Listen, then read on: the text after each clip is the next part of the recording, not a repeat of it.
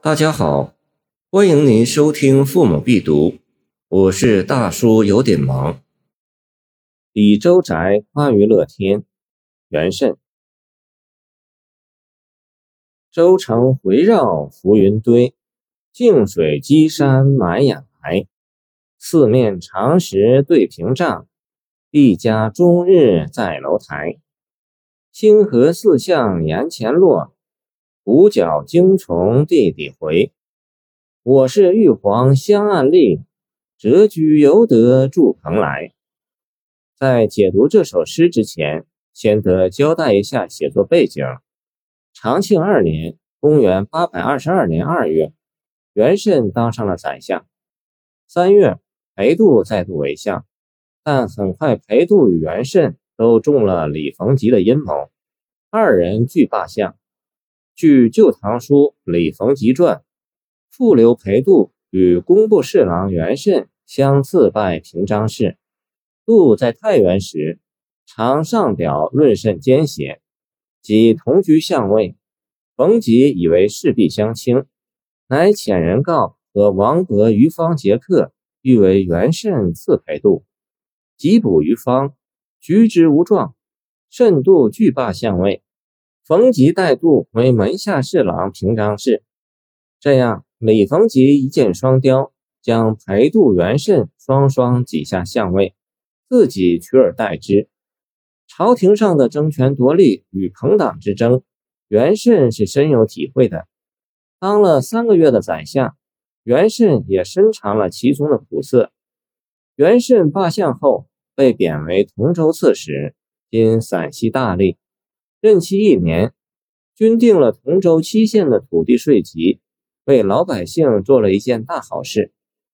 长庆三年（公元823年8月），元慎奉诏为越州（今浙江绍兴）刺史、浙东观察使，这等于平级调动。越州是一座历史文化名城，风景也十分迷人。越州地近杭州。使元慎的好友白居易已任杭州刺史一年。元慎把生活料理好了之后，就向白居易夸耀周宅的美好，作七律以周宅夸于乐天，以竹筒注诗传递给白居易。越州的周宅即越王台，在卧龙山，人民城郭聚在其下。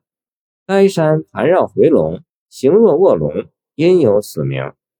在卧龙山上可以观镜湖水，眺望会稽山，山清水秀，赏心悦目。该诗八句可以分为三个层次，前四句为一层，写周宅的美好环境。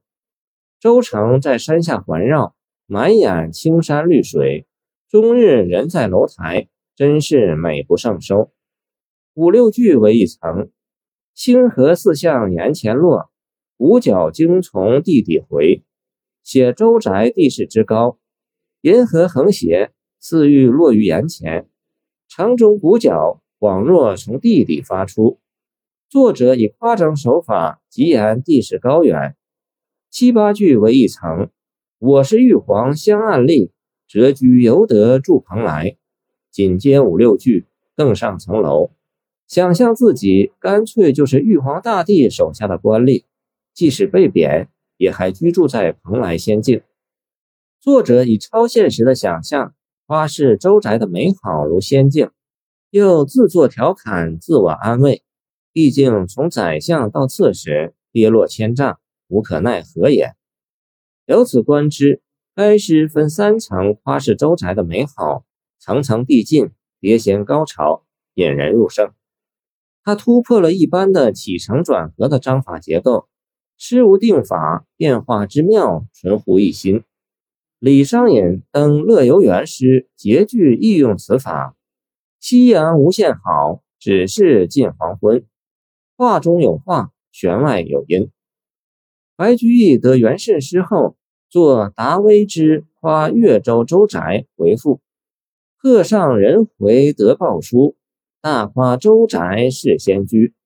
燕看逢雨风沙酒。喜见兰亭烟景出，日出惊奇生气色。月明楼阁在空虚。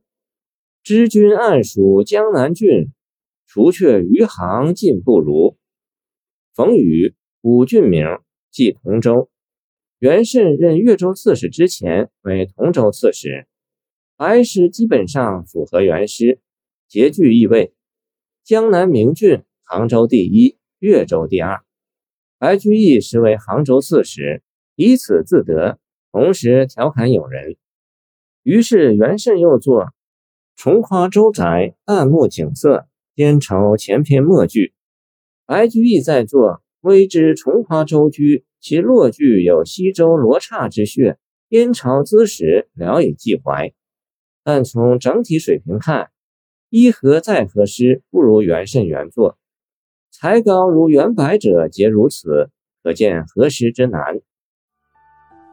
谢谢您的收听，我的 QQ 号码幺七二二九二二幺三零，欢迎您继续收听我们的后续节目。如果你喜欢我的作品，请关注我吧。